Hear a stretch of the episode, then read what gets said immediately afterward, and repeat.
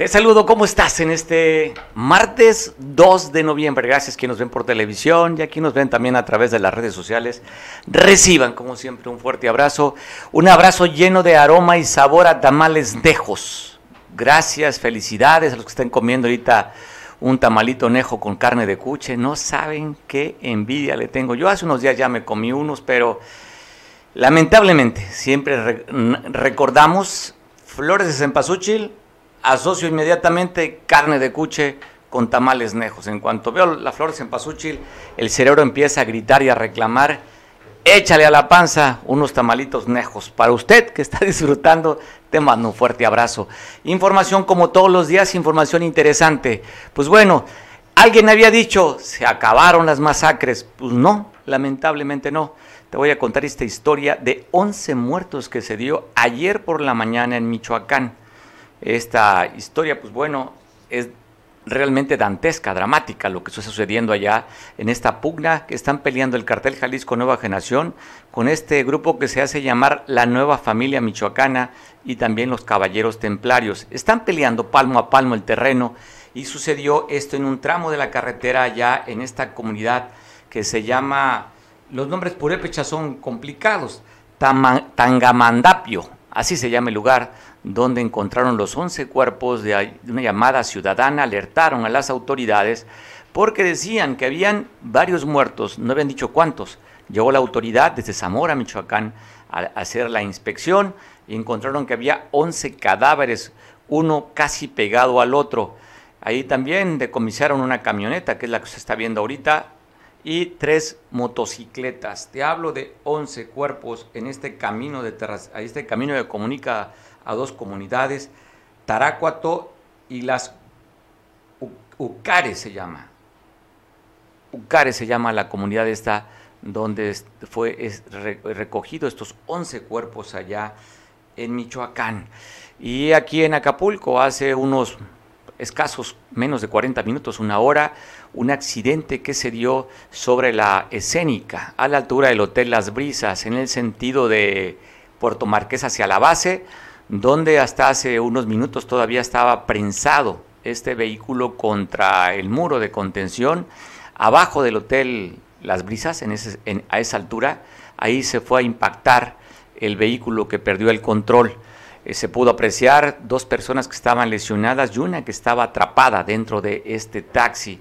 Al lugar llegaron elementos de la Benemérita Cruz Roja y también los bomberos para tratar de sacar a la persona que estaba lesionada. Por el momento no sabemos el reporte del estado de salud que guardan los eh, pasajeros de este vehículo, pero quien se llevó la parte más fuerte fue el copiloto, el que iba al lado derecho del conductor y donde también estaba siendo atendido una persona en, en la cinta asfáltica donde estaba lesionado con muestras de sangre también. Estaban allá los elementos de la policía y estuvieron auxiliando estaban dando, este, auxiliando trabajadores del Hotel Las Brisas para evitar un, accidente mayor, porque donde fue este percance, le decía, en el destino de la glorieta de Puerto Marqués hacia la base de Icacos, del lado derecho, saliendo de la curva frente a Radio Fórmula, exactamente ahí se dio este accidente automovilístico hoy en la escénica. Le digo, no sabemos el estado que guardan los pasajeros, se pudo apreciar tres personas lesionadas y una que estaba atrapada, la que venía de copiloto con el conductor. Así, en este momento, se están dando la información. Te quiero contar también de cómo se vivió el, evento en Coyuca. Nos va a platicar nuestro compañero Oscar al ratito que tengamos el enlace con él para ver cómo se dio este, esta misa por la noche en el Panteón de Coyuca y también la festividad en el Panteón de las Lomas, donde llevaron grupo musical. Te adelanto imágenes de la misa de Coyuca, ayer la misa a las 8 de la noche. Santos, caminemos con la esperanza de conseguir nosotros también la santidad. Dispongámonos a vivir esta Santa Eucaristía entonando nuestro canto de entrada.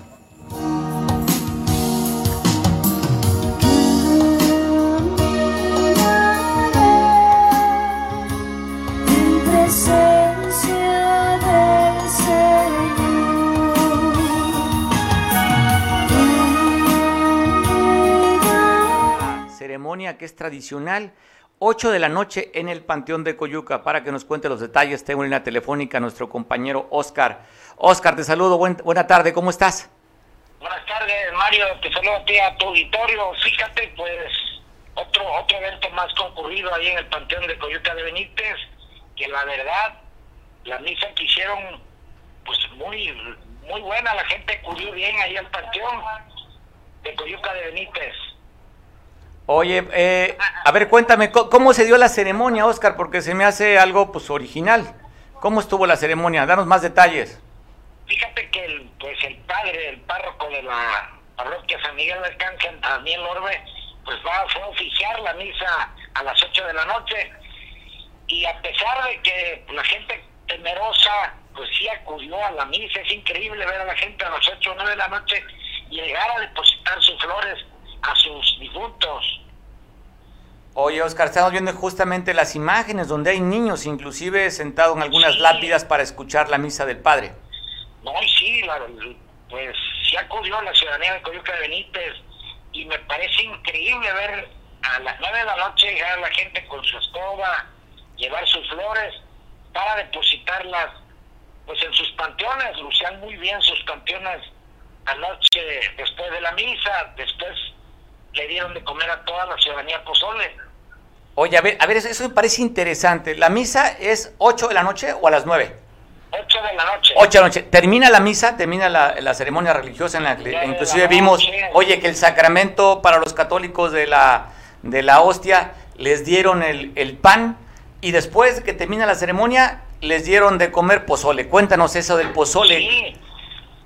Eh, se organiza ahí el ayuntamiento de Coyuca de Benítez y les pues les ofrendan ahí un pozole a toda la ciudadanía que llega a la misa le estuvieron dando de comer pozole, café, refresco, lo que pedía la ciudadanía. Bueno, hoy estamos viendo parte de la, cómo decoraron con un altar, estamos en las imágenes y estamos viendo justamente el área donde estaba la comida. ¿Es regalado el pozole, Oscar? Todo, todo regalado, todo regalado, pan, café, refresco, pozole. Oye. La verdad, un, buen evento, ¿eh? muy bien organizado, lució muy bien el padre pues aventó una mesa muy bonita y también ahí los que acompañan el coro al, al, padre, muy bueno para cantar esta, estos jóvenes. Oye, Oscar, a ver, me dices que esto lo regala el ayuntamiento. ¿Estuvo alguien de la autoridad acompañando al cura o al sacerdote en esta ceremonia claro, religiosa? Ahí, ahí se encontraba el presidente José Pacheco Salas y los regidores en esta, en esta misa. Oye, lo que es esta cosa bizarra, ¿no? Imagínate misa 8 de la noche. Eh, es, entendemos el culto a la muerte en México, pues bueno, lo vemos como un feste una festividad, pero comer en el, en el panteón a esa hora, o sea, híjole, a mí me, cuesta trabajo imaginarlo, Oscar, porque lo veo y lo platicas, lo creo. No, pero además ya toca la cena y, pues la gente va, no sé si ves ahí, hay hubo una bandita tocando también, ahí para alegrar después de la misa.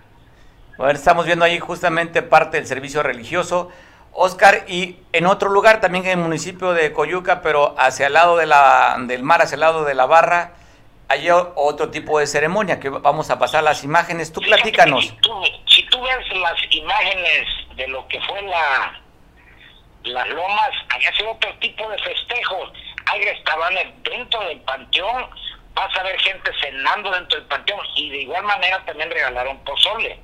Oye, estamos viendo imágenes. Ahorita, eso es en el Panteón de las Lomas, una comunidad muy cerquita de la cabecera municipal, es la carretera que va hacia la barra, ahí en las Lomas, este, bueno, estamos viendo, Oscar, es una verbena, parece que Hermes dentro del panteón. Y, y, la otra es que si te das, si tú vas ahí vas a encontrar tumbas que tienen luz, hay luz de LED, hay, hay, adornaron muy bien sus panteones porque tienen luz los panteones, cosa que en ningún lado creo hay por acá, en la Costa Grande. O sea, está iluminada las, las, este, el panteón ahí de las, las criptas. Sí, sí, está iluminado y cada quien tiene su línea, su bajada en cada panteón. Oye, estamos viendo inclusive en este momento a, una Catrina guapísima, ah, una jovencita con un vestido espectacular viene la, este, el performance pintado en la cara. Estamos haciendo, tú estás haciendo ahí un close-up a la cara de esta niña. La, no, la, entrevistaste, Oscar, a esta chavita? Sí, hablé con ella. ¿Qué hacía ahí visitando las tumbas? ¿Qué era lo que hacía realmente ahí? Pues lo, así lo festejan en las lomas. Es una fiesta. Hoy sigue la fiesta todo el día. Hoy por la tarde sigue la pachanga. Me parece algo increíble. Pero bueno, eh, Oscar, hay niños. Vemos que no hay sana distancia. vemos que no hay cubrebocas eh, nada de medidas sanitarias, estamos en pandemia, pero el cuestión del rito y la tradición, esa sí no puede fallar. Hoy hay niños también que están ahí inclusive pintados con alusivos a, estas festividades, ¿verdad, Oscar? fíjate la diferencia de, filmación, la diferencia del evento, perdón, de Coyuca de Brito fue una misa muy seria, tranquilo, todo en misa, y acá era pachanga. Acá si tú ves la gente que está comiendo dentro del panteón, pusieron restaurantes bueno, oye, ¿hubo, ¿hubo grupo musical? Fíjate que hubo, hubo sonido, no sé si más tarde llegó la, el grupo musical, así como los pronosticaban ellos. Pero bueno, animado, Oscar, ¿esto es cada año? Eso es cada año. Vamos cada año. Ahorita me encuentro en San Jerónimo, hay mandé unas imágenes de San Jerónimo, muy tranquilo, aquí, aquí es muy temprano a las 7 de la mañana que hace la misa y todo el mundo pues acude a esta misa tan muy bonita en San Jerónimo. Sí, cómo no. Sí, varios años estuve yendo a la misa en San Jerónimo, una misa en la que pues, nos encontramos con familiares, con amigos que los vemos una vez al año, durante hace muchos años nos volvemos a encontrar ahí. Pero oye, a mí me parece sorprendente. A ver si dejamos el audio cuando la entrevistas a esta jovencita ahorita tenemos ahí. A ver si podemos recuperar el audio. Fue una entrevista muy corta que le hiciste, ¿no? A esta niña. Sí. Ella es de ahí, de la, oye, ¿es de la comunidad de Las Lomas, esta jovencita? Es de Las Lomas sí, de la comunidad de los Lomas. Muy bonitos en el festejo, ahí la, pues los presidentes que han sido de, las Lomas sí han apoyado a, su lugar, pues tienen luz, cada, cada panteón tiene su luz, su bajada de luz. Bueno, Oscar, vamos a quedarnos con la breve charla que te dio esta jovencita y agradezco mucho las imágenes que nos enviaste y pues para mí te voy a decirte que es la primera vez que tenemos la oportunidad de cubrirla esta nota contigo y me parece sorprendente, ¿no? Por un lado, Coyuca, 8 de la noche, la misa muy solemne, como tú lo indicas, la cena en el panteón y las lomas, pues, festejo, otro, otra onda, otra festividad en las lomas. Sí, así es. Pues, te agradezco y ahí mando muchos saludos. Vamos a seguir con las grabaciones que, pues, que mandan a esta a esta festividad del 2 del Día de Muertos. Bueno, pues a ver, ya nos dio tiempo para ver si mañana pasamos cómo, cómo grabaste las imágenes que están allá en San Jerónimo en Benito Juárez. Te mando un abrazo, Oscar. No sé si tengamos, podamos tener el audio. Gracias, Oscar, te dejo. Gracias, saludos. A ah, saludos, pues bueno. Este vio esas cosas que pues, son este, realmente de sorprender, ¿no? De sorprender lo que está pasando. Pero, ¿cómo está el panteón aquí en Acapulco? Así lucen los panteones, el Panteón de las Cruces, que te quiero compartir también después de este largo periodo de receso por el tema de la pandemia. Así está el Panteón de las Cruces.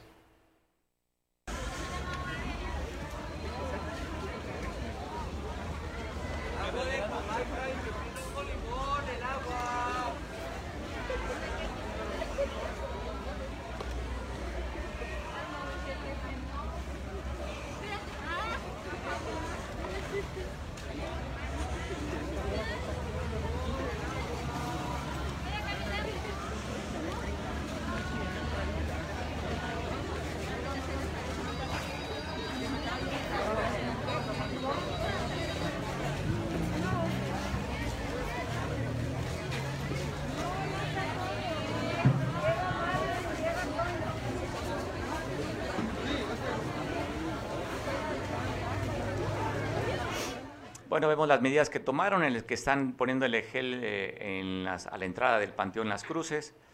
Pues como sabes, el panteón más grande en Acapulco, el panteón que reúne más visitantes, el panteón este que se está viendo, donde van pues, de todas las edades a visitar los restos de sus familiares que se han adelantado. Una tradición, en el, ya saben, la cultura mexicana, el Día de Muertos. Así es que ahí está. Y te quiero compartir parte de estas cosas extrañas que suceden en, en México.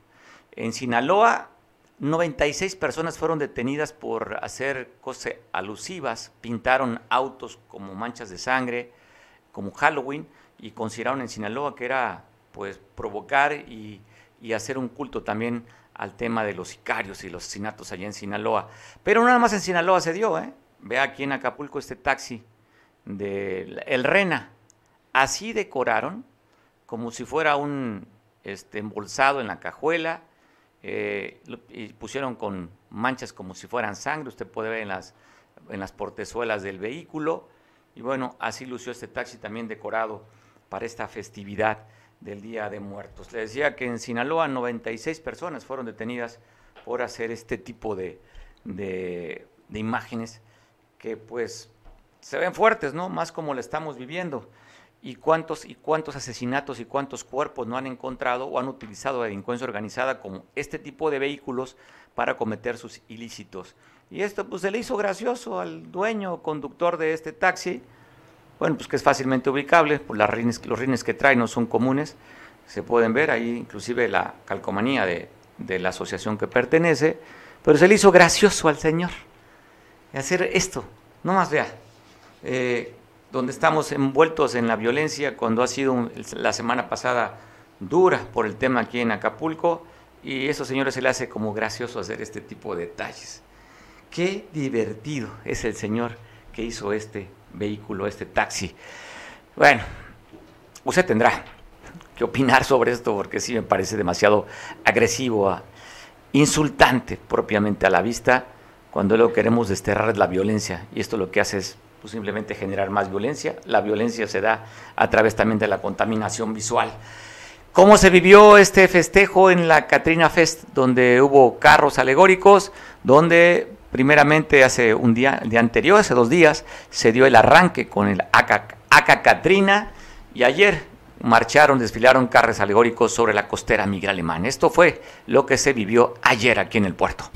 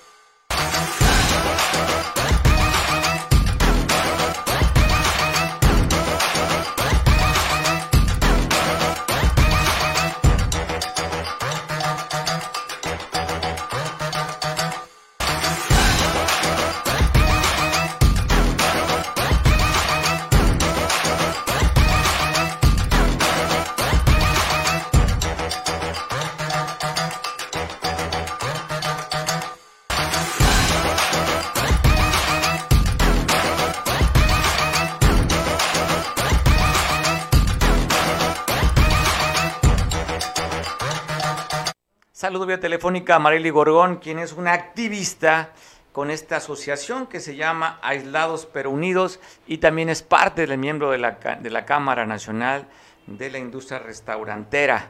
Marely Gorgón, ¿cómo estás? Buena tarde, saludo Marely. Señor Mario, qué gusto me da saludarlo. Ya tenía un buen rato que no lo escuchaba, así es que me da muchísimo gusto saludarlo. Gracias por, por abrirme los micrófonos en su programa. Marila, el agradecido soy yo y qué gusto volverte a escuchar. Marily, cuéntanos tu experiencia el día de ayer. Nos ayudó en la creación de ello Carolina Rojas, quien es este, una chava súper creativa y a contrarreloj con Mario, porque pues nos avisaron hace pocos días, pero logramos integrar entre el colectivo Aislados pero Unidos, como ya lo mencionó, y los integrantes también de la Canidad, que es la Cámara de Restaurantes, se animaron los restauranteros, se organizaron. Fue un momento muy bonito, la verdad, para unir a la, a la industria, seguir, seguir este, tratando de mantenerlos unidos y participando en estas actividades. Hoy había, hoy había un personaje muy guapo ahí de tamaño diminuto, me imagino que recordando la película de Coco. Sí, bueno, ahí los que pudimos llevamos a nuestros hijos, los restaurantes enviaron a sus botargas, como fue el caso de Pollo Caliente también que mandó ahí a, su botarga que hizo la fiesta. los que pudieron se disfrazaron algunos de Catrines, otros de Catrinas, y se integraron. La verdad es que fue una participación muy bonita de los restauranteros que estuvieron, aproximadamente fueron 30 restaurantes los que se unieron para poder eh, llevar a cabo la decoración de este de este tráiler, de este tráiler y obviamente el pan de muerte estuvo presente también. Pues bueno, Marely, pues felicidades, la verdad se ve muy apetitoso ese carro alegórico y qué bueno que participaste y como tú dices, la convivencia familiar que es importante. Sí, así es, don Mario. Le agradezco mucho. Un ah. abrazote para usted hasta el estudio. De vuelta para ti también, con cariño, Marely, que estés muy bien. Gracias. Gracias. Pues bueno, ya estábamos escuchando esto. Y bueno, también hubo un carro que fue muy, muy solicitado. Una, un, carro alegórico que fue aclamado. Pero vea de qué manera. El carro de la Capama, que también participó en este como carro alegórico. Y la gente, pues, faltó que le gritaran esas del uh, casi, casi, ¿eh? Reclamando porque, oigan, pues en muchos lugares no hay agua potable. Capama también participó en, este, en ese desfile de carros alegóricos, en el que, por cierto, hubo mucha concurrencia de turistas y locales, salieron a participar y verlo cómo se dio este, este festejo de los carros alegóricos del Día de Muertos. Así se vivió con el carro, el carro alegórico de la Capama.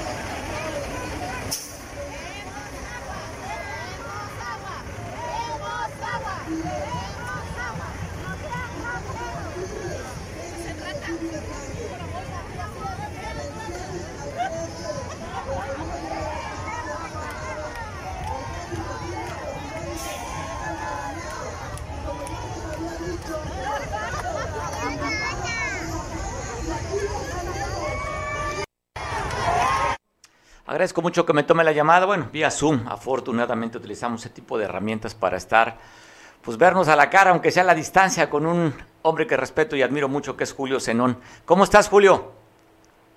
Muy bien, muy bien, Mario. Igualmente, yo también te respeto y te admiro. Gracias, Julio, por la, cortesía de vuelta. Oye, Julio, pues bueno, me parece que habría que tocar, habría tocar base contigo.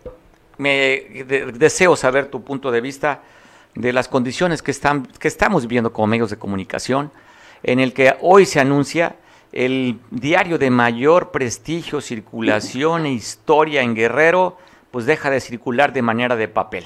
¿Cuál es tu opinión de novedades que no circula a partir de hoy, más que su versión va a ser a través de digital? Yo creo que era algo que ya esperábamos, era la crónica de una muerte anunciada, parafraseando a nuestro querido Gabo, Gabriel García Márquez. Este, los medios impresos dejaron de tener presencia desde hace ya pues casi una década con la entrada en vigor de los este, de los medios digitales. Sin embargo, eso no implica que no nos den una profunda tristeza. Son más de 50 años, de los cuales yo creo que conviví al menos la mitad este, con los trabajadores del periódico Novedades. Eh, llegó a tener más de 200 eh, personas trabajando en, su, entre su redacción, circulación, promoción, administración. Eh, llegó a ser considerada una de las empresas más grandes como empresa, con, por su número de trabajadores en el puerto de Acapulco. Este, llegó a tener mucha influencia, creo que llegó a ser el principal medio del estado de Guerrero. Sin duda. Llegó a, ser capaz de mover presidentes municipales, eh, hacer eh, reflexionar a gobernadores, a hacer sudar la gota gorda a empresarios que quisieron establecerse aquí y depredar. Eh, yo recuerdo un caso en particular, querían depredar la isla de la Roqueta. Este, pero bueno, pues como medio impreso tiene, tuvo su ciclo. Yo creo que aparte los medios impresos tienen, no, yo, yo no los considero desahuciados como la mayoría de los que hemos ya migrado a los medios digitales piensan. Yo creo que los medios impresos tienen todavía un espacio, pero tienen que adaptar su contenido, es decir, migrar, migrar de no solamente a la versión digital, como lo ha hecho el país, el, el periódico de mayor circulación en español, en el idioma español, en el mundo, como lo han hecho el Washington Post de Estados Unidos, como lo ha hecho The Guardian, eh, Reforma, el Universal, Vanguardia, etcétera, ¿no? Sí. Pero no solamente eso, o sea, porque también se puede mantener la versión impresa siempre y cuando cambie, cambiara de, de, digamos, de contenido, ¿no? Es decir, un medio impreso nunca podrá competir con un medio digital. La única forma de mantenerse, yo creo que en el mercado, es eh, uh, mejorando su contenido. ¿Cómo? Yo creo que contando historias. O sea, ya no es la noticia, sino lo que está atrás de la noticia, lo que da contexto a la noticia. El reportero ya no es aquel de las cuatro Qs o de, de las cuatro Qs en, en, en, este, o de las cuatro W este, en inglés, sino este, pues el reportero de periodismo eh, impreso ahora tiene que ser un creador de contenidos, casi un, más que un redactor, un escritor, periodista escritor, este, pero eh, yo creo que novedades no, no supieron adaptarse, ¿no? Después de la salida, la desafortunada salida y la desafortunada muerte de don Mario Bustos, que como empresario lo convirtió en la principal empresa periodística del estado de Guerrero y e incluso en un tiempo el sostén de toda la familia de novedades en, en, en el país, eh, novedades México, novedades de Yucatán, novedades de Quintana Roo, vivían gracias a las ganancias que generaba novedades el periódico mm, Novedades de Acapulco. Y déjame decirte antes de que me preguntes el tema de, de, de si efectivamente vivía solamente de los ingresos del, del, del, gobierno. No, eso es falso. Me tocó a mí la época de oro en que Novedades de Acapulco vivía principalmente de, de, su clasificado, pero hubo un momento, Mario, donde fuimos el único medio, quizás de los muy pocos o contados a nivel nacional, que vivió de su circulación. Es decir, una, una venta superior a 25 mil ejemplares diarios, este, con una, una cantidad de retorno de apenas del 10 al máximo 20% de, de, digamos, de devolución de, periódico que no se vendía. Este, estamos hablando de un 80% mínimo de venta de, de, periódico vendido, auditado por la entonces Secretaría de Gobernación. Sí llegó a tener mucha influencia, sí llegó a ser un buen periodismo durante una época, no, todas, no todo su periodo, también hubo, tuvo su periodo de, de derechización, tuvo su periodo de ser un medio este, que parecía una gaceta del gobierno municipal o del gobierno estatal. Tuvo de todo, pero yo creo que tuvo buenos momentos. Es una gran, gran tristeza, Mario, para quienes laboramos ahí desde, desde el puesto más bajito hasta el puesto más, más alto. Pero creo que llegué a tener el, eh, ahí yo el puesto más alto después de Mario Bustos.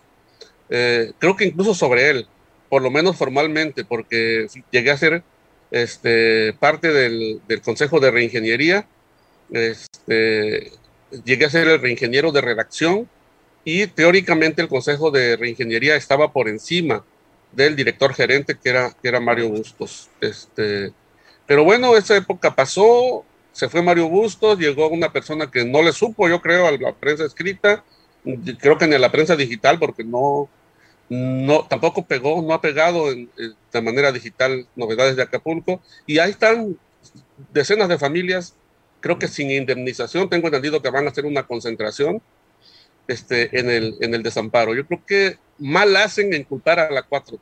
Yo creo que mal hacen, ¿no? Oye, sí, porque, porque parte, oye, parte, empresas, oye, parte de, la, de lo que está circulando, de que no van a, van a dejar de, de imprimir el periódico, culpan a, lo que, a quien tú dices. Yo digo que está mal, porque, oye, tú no puedes culpar al contexto no puedes culpar a tu cliente, de, a un cliente, a un importante cliente que ya no te compre. No puedes eh, a tu, producto. Eh, imagínate que la Kodak hubiera culpado a la, a, la, a la, NASA que ya no usaban sus películas para tomar las fotografías de, de la luna, ¿no? Este, imagínate que la Blockbuster este, acusara a los cinéfilos de que ya no, ya no fuimos a rentar sus películas. O sea, eso es una visión poco, eh, poco empresarial, ¿no? ¿Será la, ¿será la, justificación, ¿Será la justificación de...? Más bien, sí, yo diría que más bien es la justificación de una ineficiencia en su último periodo de, en, su dirección, un periodismo muy malo, unas, unas cabezas que no reunían el mínimo, este, encabezados pues, que no, no reunían el mínimo rigor periodístico, notas ya mal redactadas, descuidadas, mala ortografía, cuando hubo un tiempo en donde era la escuela de, los mejores redactores de, Guerrero, ¿eh? hubo un tiempo donde, este, eh, inclusive me tocó un tiempo dirigir un departamento que se llamaba Destrozando el periódico del día, que no era más que la autocrítica diaria del ejemplar, es decir, desde las fotografías si estaba desenfocada, si estaba eh, mal, tomado el ángulo, eh, hasta, la, hasta la ortografía, la redacción, la sintaxis, la semántica, este, y todo el diseño en general, la sangría, el, tamaño de la letra, todo lo, lo, auditábamos día a día y, día a día se reunía el consejo editorial para ir corrigiendo. Oye, la verdad es que ¿qué escuela, hubo buenos tiempos, pero... ¿Qué escuela, Julio, del periodismo aquí en Guerrero sería, por lo que tú cuentas, ese tipo de rigor con el que ustedes se movían? Oye, Julio, no ha sido el primero, el sol de, del sol de Acapulco también. La jornada Guerrero también ya no está. Y bueno, no sé si es el presagio de los impresos que estemos viendo, pues que nada más quedaría, bueno, 17 se me se fue. ¿Quién quedaría? Nada más quedaría el sur, nada más impreso. Eh, el sur y el como diario, pues semanarios hay todavía la palabra, por ejemplo, circula semanalmente, pero como diario solo solamente el sur y con una circulación muy castigada, la verdad. Y sí, el, el, el sur está incurriendo en el mismo error que llevó a la quiebra al sol y al novedades, que es vivir de la publicidad gubernamental. Yo creo que eso en las grandes empresas periodísticas es un grave error. Oye, eh, Mario, es un grave error. Pero es un tema que está, estamos viviendo los medios de comunicación a nivel nacional, escritos y electrónicos. Por primera vez, te hablo de un amigo que tiene una cadena de radio, que tenían varios aquí en el estado, regresaron su concesión federal de radio de Chilapa, porque no les daba. Tenían 50 años con estación de radio, dijeron a la IFT, te regreso tu, tu, tu, este, tu concesión, es inoperante, no tengo para mantenerla te la devuelvo. un título de concesión de radio. Y, pues bueno, lo que tú dices, Guerrero, el problema es que no te hay publicidad. Aquí en Acapulco no contratan publicidad para los medios. El 90 o 95% de la facturación de todos los medios es, es, es, gobierno, de todos los medios.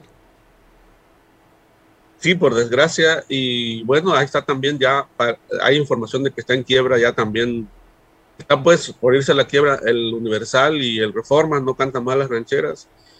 Desafortunadamente, eh, yo creo que el periodo donde tenemos que primero que adaptarnos, entender es la parte digital, la parte de las nuevas tecnologías, entender la parte de la incursión de nuevos eh, elementos en el periodismo como los, los llamados ahora reporteros ciudadanos, ¿no? Las redes sociales, que tienen un papel importante y en eso tener los medios tenemos que tener una estrategia para sobrevivir, tenemos que adaptarnos a, a, la, nueva época. No puede, no se puede pensar en una sociedad sin periodismo.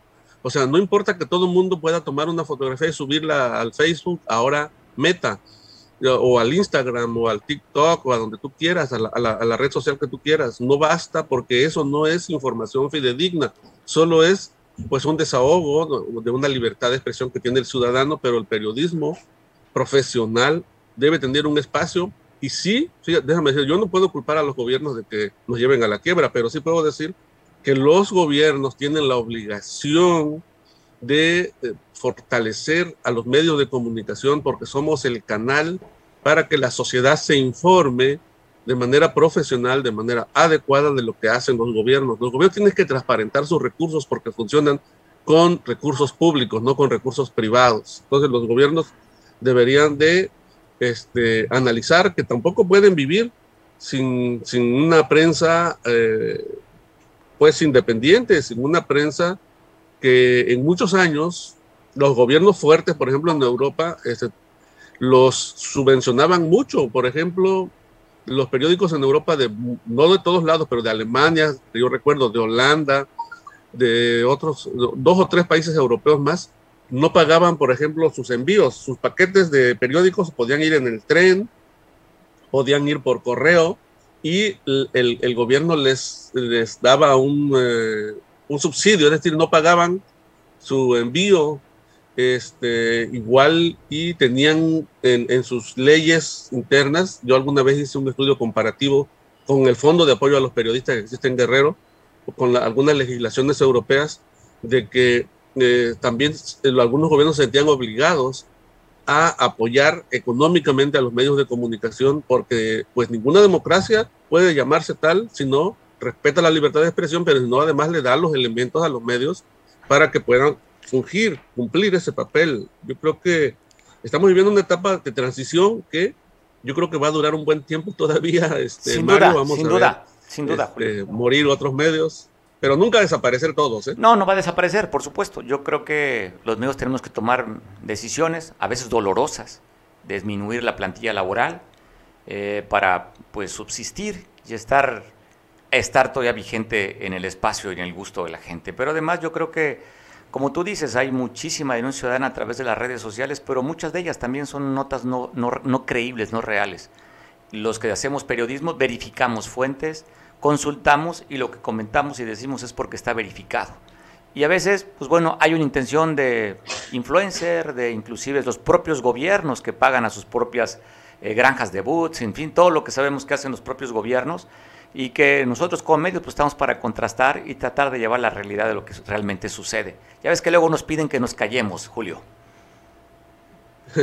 Sí, efectivamente, pues esa es una muestra, ¿no? De que desde el gobierno no siempre se entiende el papel de los medios de comunicación, ya que lo mencionas, eh, pues una actitud desafortunada de la presidenta municipal, eh, Abelina López Rodríguez, que no ha comprendido que los medios no generamos la noticia, no la generamos, nosotros la captamos, la informamos, la investigamos y la publicamos, pero nosotros actuamos de manera profesional y nuestra obligación es informar lo que está ocurriendo. Nosotros no, no propiciamos. No somos, nosotros no somos la noticia. Exactamente, no somos nosotros no somos la noticia, ni asusamos siquiera a que eh, ocurra, ¿no? O sea, nosotros no le decimos a los colonos vayan y pónganse a, bloquear una calle, porque pues, eh, quien los asusa es, por ejemplo, la falta de servicios. Si no hay agua, bloquean una calle. Oye, y el periodista tiene que ir y cubrir. Claro, y cuando después muchos de los líderes son los que asusan y después están del otro lado. Pero muchos de los líderes anteriormente asusaban también a hacer marchas, manifestaciones y bloqueos, ¿no? Pues como nuestra presidenta municipal, ¿no? lo dices, yo no lo digo. De esas personas. borracha y no cantinera, ¿no? Ahora está del otro lado de la barra. Julio, te mando un abrazo. Yo creo que un día habrá que platicar tú y yo. Buen rato, hay mucho que conversar sobre este tema, el periodismo, el futuro del periodismo. Ya sabes que para mí es importante tu punto de vista, sobre todo que tú eres catedrático de una universidad en el que lo que están viendo los jóvenes que van a salir de la carrera de comunicación, que cada vez hay menos oportunidades laborales. Así es que el autoempleo va a ser para el periodismo. Te mando un abrazo, Julio y seguimos platicando en otra ocasión. Un abrazote. De vuelta también. A ti al auditorio. Gracias. Pues bueno, sigamos con el tema de las noticias y la información. Eh, el día de ayer se dio a conocer de un asesinato en la región de la Costa Grande. Vamos a platicar con nuestro compañero Rodolfo Lubiano hasta Tecpan de Galeana para que nos confirme esta nota que estuvo circulando ayer por la tarde del asesinato de una profesora. Agradezco mucho que me tome la llamada a nuestro compañero Rodolfo Lubiano. Y nomás decir Lubiano es puro apellido de Tecpan. Rodolfo, ¿cómo estás? Buena tarde. Un gusto saludarte, Mario. Buenas tardes a ti y a todo tu auditorio. Pues e informarte que lamentablemente hay saldo rojo en este puente del Día de Muertos aquí en Tecpan, ya que ayer por la tarde la oficial del registro civil de la comunidad de Tetitlán, Tami Guillén Laina, fue ejecutada a balazos cuando viajaba en su auto la tarde de ayer lunes cerca del arco de entrada a la, esta localidad. De acuerdo al reporte policiaco, este indica que los hechos ocurrieron alrededor de las 4 de la tarde, cuando un sujeto desconocido descendió de una camioneta y disparó a quemarropa a la mujer que quedó sin vida dentro de su vehículo para después darse a la fuga. La víctima de 48 años de edad quedó dentro del auto verde marca Chevrolet modelo Matiz que quedó cerca de una tienda a unos metros del arco de entrada a la población de Tetitlán. Personal de la Cruz Roja de Tecpan llegó al lugar después de ser alertado por una llamada 911 sin que lamentablemente pudieran hacer nada por la también profesora, pues no presentaba ya signos vitales. Al sitio llegaron efectivos de la Policía Municipal y de la Fiscalía General del Estado, quienes acordonaron la zona y efectuaron las diligencias correspondientes. Tami Guillén Laina era la oficial del registro civil en la localidad de Tetitlán, adscrita al ayuntamiento de Tecpan, concluyó el reporte. Es lo que tenemos, el reporte desde Tecpan, Mario. Rodolfo, te mando un fuerte abrazo. Gracias por esta información. Gracias, datos verídicos, comprobados y todo, todo, tú que se dedicas de investigar el tema periodístico. Abrazo fuerte. Un gusto saludarte, Luis. Buenas tardes. Gracias. Pues está Rodolfo Lubiano para darnos esta información. Y bueno, vamos a hablar sobre temas nacionales. Por sexta ocasión, el que fuera director de Pemex, la empresa más importante del gobierno mexicano, este señor Lozoya, usted recordará la historia, se fue huyendo, eh, lo atraparon allá en España, lo regresaron a México con un acuerdo con la Fiscalía General de la República para que no pisara la prisión y después cuando llegó a México se armó un montaje en el que un militar lo hicieron parecer que era Lozoya y los, los medios de comunicación eh, lo fueron siguiendo, llegaron hasta las puertas de un penal de un reclusorio, pero resulta que no era Lozoya, simplemente fue una jugada de atracción porque Lozoya se lo llevaron a un hospital de la iniciativa privada ya por el sur de los hospitales que usan los FIFIs. Allá se llevaron a Lozoya para hacer los estudios. Eh, el Ministerio Público llegó a tomar su declaración, ver un tema de salud que tenía un, salud, un tema de salud gástrica y después le dio un brazalete para que estuviera en su casa. Después de cinco ocasiones que ha postergado porque ya están diciendo la Fiscalía General de la República, queremos los datos, queremos que empines a, al odiado expresidente eh, Calderón, también a Luis Videgaray, también queremos que empines a, al que fuera tu jefe, Enrique Peña Nieto, que anda campante desde Italia con amor para el mundo con su pareja sentimental, Tania, eh, pues queremos que simplemente los denuncie. Habla de 17 investigaciones, solamente un detenido está por estas, estos señalamientos. Aquel que fuera senador del PAN y que lo agarraron cargando una bolsa de dinero. Sabe que también dentro de esta investigación está Ricardo Anaya, que en fin, pues se le está acabando el tiempo al señor Lozoya a ver si da datos para que realmente sean comprobables, porque hasta el momento la Fiscalía General de la República no tiene datos sólidos para ir sobre las 17 personas que está acusando Emilio Lozoya.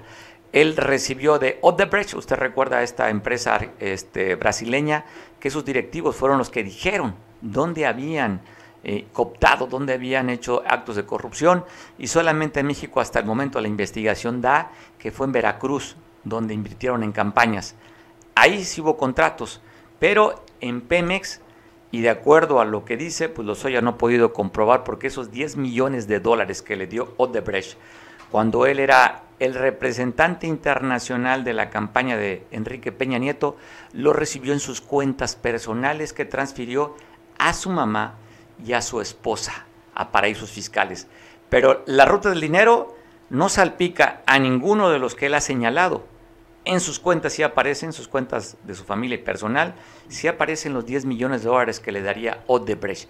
Por eso es que no tienen completa la película para señalar de corrupción de cohecho o de los delitos que quieran acusar a los otros integrantes de los que dice él que están involucrados con el tema. Se acaba el tiempo de Lozoya. La fiscalía le dará más plazo, está pidiendo una sexta ampliación y después que ridiculizaron a la fiscalía cuando lo vieron comiendo ese pato laqueado que es delicioso en el Hunan, en la colonia, eso que está viendo ahí, en la colonia de mayor abolengo del país, que es Lomas de Chapultepec. Ahí estuvo este señor que fue invitado a un cumpleaños de unas amigas, la dueña de Casa Cuervo, de la, del tequila, y también la dueña de la marca de Maestro Doble, Doble. ¿Cómo se llama este tequila muy de moda ahorita? ¿Cómo se llama? ¿El Doble? ¿Doble Master? Híjole, no soy tequilero. Pero bueno, esta señorita Beckman, pues es la que no aparece completo ahí, fue su cumpleaños, invitó a su cuate Lozoya para festejar y ahí lo fotografiaron a Lozoya y la dio a conocer Lourdes Mendoza, una columnista del Universal, a la cual él señaló que Luis Videgaray le había dado una bolsa de alta marca que habían comprado en Mazarik. Lourdes Mendoza lo, los denunció por que estaba hablando mentiras. Lozoya dijo que no podía estar presente en la audiencia, pero sí pudo estar presente en este lugar. Así están las cosas. Y te voy a contar una historia también de la detención de don José. ¿Quién es don José? Ayer los medios nacionales dieron a conocer esta detención de este personaje que tenía asolado la región de la Tierra Caliente de Guerrero y también con la colindancia en Michoacán. Tenía tres nombres, José Pineda, que es el que se le conocía, y allá en esta zona de influencia le decían don José, también se hacía llamar José González o Francisco Maldonado Bustos. Fue detenido, había una recompensa a quien diera por el paradero este señor de 1.500.000 desde el 2016 estaba esa recompensa por parte de la Procuraduría en ese entonces. Pues bueno, el día de ayer, de acuerdo a los datos policíacos, fue detenido en la Avenida Insurgente Sur, esquina con la calle Montana, en la colonia Nápoles, en la delegación Benito Juárez. Se habla que circulaba en una Patriot color blanca con placas de circulación NYV 132 y que dentro de este vehículo le encontraron 153 bolsitas aparente con cocaína, una subametralladora AR-9 calibre 9 milímetros y 20 mil pesos y dos teléfonos celulares. Esa es la nota periodística. Eso es lo que están dando a conocer. Pero este personaje lo acusan de haber asesinado al candidato Montúfar allá de Coyuca de Catalán. Habla que también él fue el que estuvo tras la distribuidora de autos, que quemó una distribuidora también de una embotelladora allá en, Ciudad Tamirano. En fin, este señor que trabajó para la familia michoacana y que después pues, se quedó como cuidando esta zona, al líder, al pez, a Johnny Hurtado, él trabajaba con Johnny Hurtado y estaba también siendo acosado, lo quería el cartel Jalisco Nueva Generación, inclusive el cartel Jalisco daba una recompensa de 5 millones de pesos que se lo entregaran vivo o muerto a este señor detenido en la capital del país. Así es que vamos a ver si en la Tierra Caliente después de la detención no se vuelve a calentar la zona, se ponga más caliente de lo que ya está después de haber detenido a José Pineda, a don José, líder delincuencial de la familia michoacana, con fuerte influencia en la región de la Tierra Caliente. Pues bueno, ahí está, esta nota de esta detención.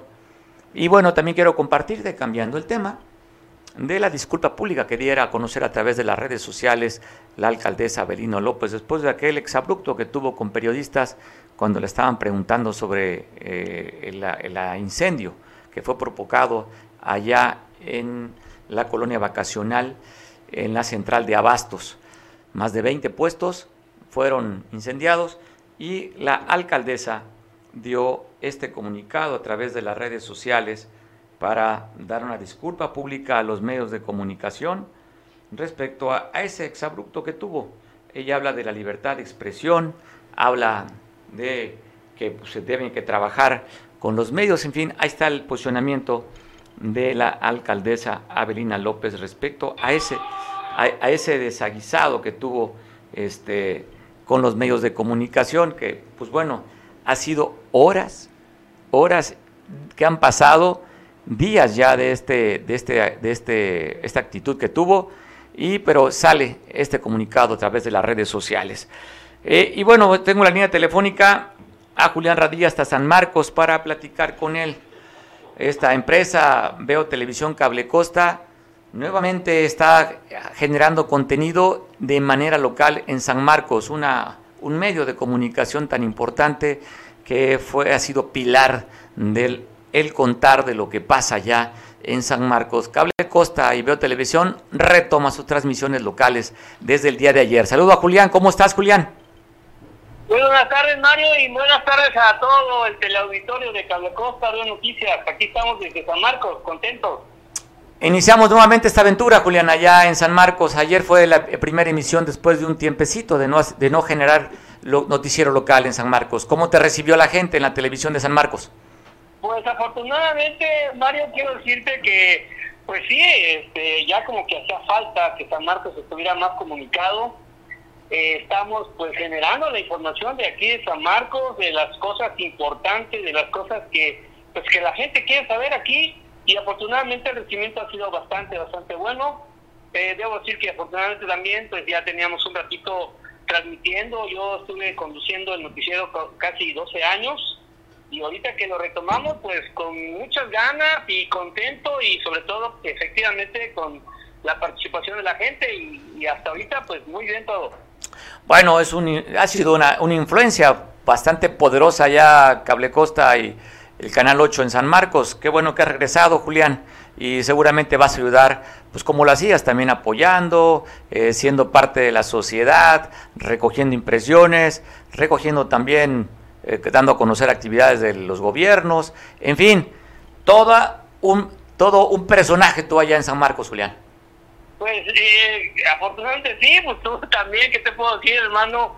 eh, tú en la región de la Costa Grande y ya en gran parte del estado de Guerrero, pues también eres importante, sobre todo porque pues la que, lo que la gente quiere es estar informada y afortunadamente tenemos la oportunidad de hacer eso y también por eso la gente nos nos reconoce y creemos que, estamos bien aceptados aquí en San Marcos. Usted hizo todo el éxito, todo el éxito y estamos pasando imágenes de una nota que eh, transmitiste ayer del operativo allá en el Panteón, en el Panteón de San Marcos, Julián. Efectivamente, sí, está trabajando la autoridad, sobre todo para que haya orden en estos días que pues el panteón, los panteones son muy visitados y de repente por ahí salía de control. Afortunadamente, pues las cosas bien hasta ahorita y la gente contenta porque se han hecho las cosas en orden. Oye, platícanos de manera breve, ¿qué tal se dio este esta elección de comisarios o qué se eligió allá en Las Vigas? Bueno, en Las Vigas se eligió el comisariado Ejidal, eh, afortunadamente todo tranquilo, una planilla de unidad, no hubo problema, eh, donde pues ya parece que en las vigas se están poniendo de acuerdo porque pues están esperando que ya nos haga municipio. Eso también está muy, eh, pues el ambiente político en las vigas está bastante, bastante bueno, pues todavía no se sabe exactamente cuándo empiecen funciones ya como ayuntamiento las vigas, pero al parecer ya es cuestión de pocos días. Bueno, pues Julián, estaremos al pendiente de la información, nos vas a alimentar también nuestro noticiero y tú transmitirás terminando este espacio para que se queden. ¿Por qué no invitas, Julián, para que no le cambien?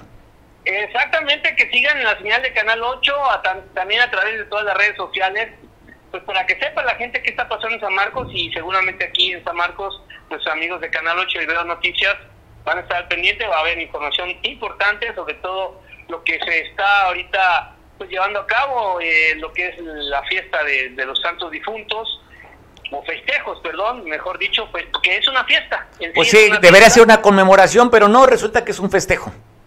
Es un festejo, es una tradición que, pues de alguna manera los mexicanos luego nos burlamos de la muerte y es una forma también de, recordar las personas que en su momento nos hicieron sentir bien, que nos quisieron mucho y que ya no están con nosotros. Sí, fíjate que yo de repente no soy mucho de, bueno, no tengo la costumbre de poner altar, pero recuerdo cuando vi la película de Coco, ahí me quedó, pero muy clavado, el tema de que los muertos realmente se mueren cuando tú les olvidas. Exactamente, así es. Porque nunca, están, nunca se han ido, están con nosotros, se van en el momento que tú los olvidas. Y es una forma de mantenerlos presentes haciendo el altar, porque lo dedicas a lo que le gustaba comer a esa persona que ya se fue de tu vida de manera terrenal. Efectivamente, pues eh, ojalá y este, nuestros familiares estén con nosotros. ¿Verdad? Nunca se irán. Cuando hay amor, el amor no se acaba. Aunque decía José que la belleza cansa, el amor no se acaba. Exactamente. Julián, pues bueno, invitamos para que al término de este espacio, que estamos ya casi por concluirlo, pues se queden para ver la señal de Cable Costa de San Marcos y también se entera lo que pasa allá en la Costa Chica, como pasamos también en Costa Grande desde Coyuca de Benítez y este noticiero que es prácticamente un noticiero a nivel regional. Julián, te mando un abrazo, cuídate mucho y oye, ¿y qué se acostumbra a comer en San Marcos en estas fechas? El pipián es lo que se acostumbra, pipián, tamales lejos, que también en la Costa Grande se come muy, muy bien y carnita de cuche. Carnita de oye, oye, la diferencia en dos para acá, para la Costa Grande es carne de cerdo en chile rojo o en adobo y para la Costa Chica entonces sería en pipián, en verde. En pipián, sí, y el pollo también. ¿El pollo en pipián también se come? Exactamente, sí. O sea, el pollo en pipián eh, es, el, es, el platillo de aquel lado. Exactamente. Mira, pues tradiciones. Lo que sí nos une a la Costa Grande y la Costa Chica son los tamales nejos en esta fecha. Exactamente. Dale, Julián, pues un abrazo. Cuídate mucho. Gracias, igualmente, gracias, gracias Mario y gracias por la oportunidad que me dan ahorita para estar otra vez en Canal 8 en Noticias. Éxito allá, saludos a los sanmarqueños. Gracias, buenas tardes. Buenas tardes, Julián Radilla, quien estará platicando contigo a partir de, ya está por entrar, menos de tres minutitos estará platicando contigo de lo que pasa y sucede en la región de la Costa Chica. Pues saludos a los que estén festejando algo importante en sus vidas, sigan disfrutando de estos días de descanso, son, son días de asueto.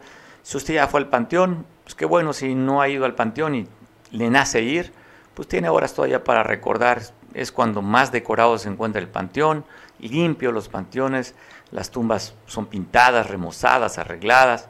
En fin, sabemos que ahí simplemente es parte de un recuerdo que ahí no está, porque estarán sus restos, pero el amor y el cariño lo tenemos, ya sabe dónde se encuentra ese personaje que usted ama, pero vale la pena recordarlo y de manera física también. Así es que si usted hizo el altar, qué bueno que le haya puesto lo que le guste. ¿Se imagina que a, su muertito que le gustara comer pues carnita, le pusiera comida light o ensalada, o bebida, o agua natural, qué aburrido, ¿no? Sería, pues yo creo que por eso no regresaría el alma, por eso es que le ponemos lo que le gustaba chupar, pues le ponemos su cerveza, su botella, en fin, no sé, los placeres de la vida que a veces no fueron buenos, porque inclusive esos mismos placeres pudieron haber sido la consecuencia de que se haya anticipado o se haya ido, ¿no? El exceso de comer, diabetes, en fin, pero pues el placer era comer, le ponemos mole, lo que le gustaba a su difunto.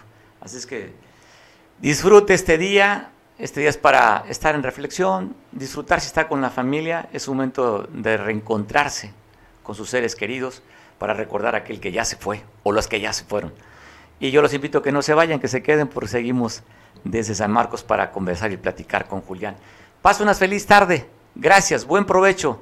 Te dejo con Veo Noticias, Cable Costa, Canal 8 desde San Marcos. Hasta mañana.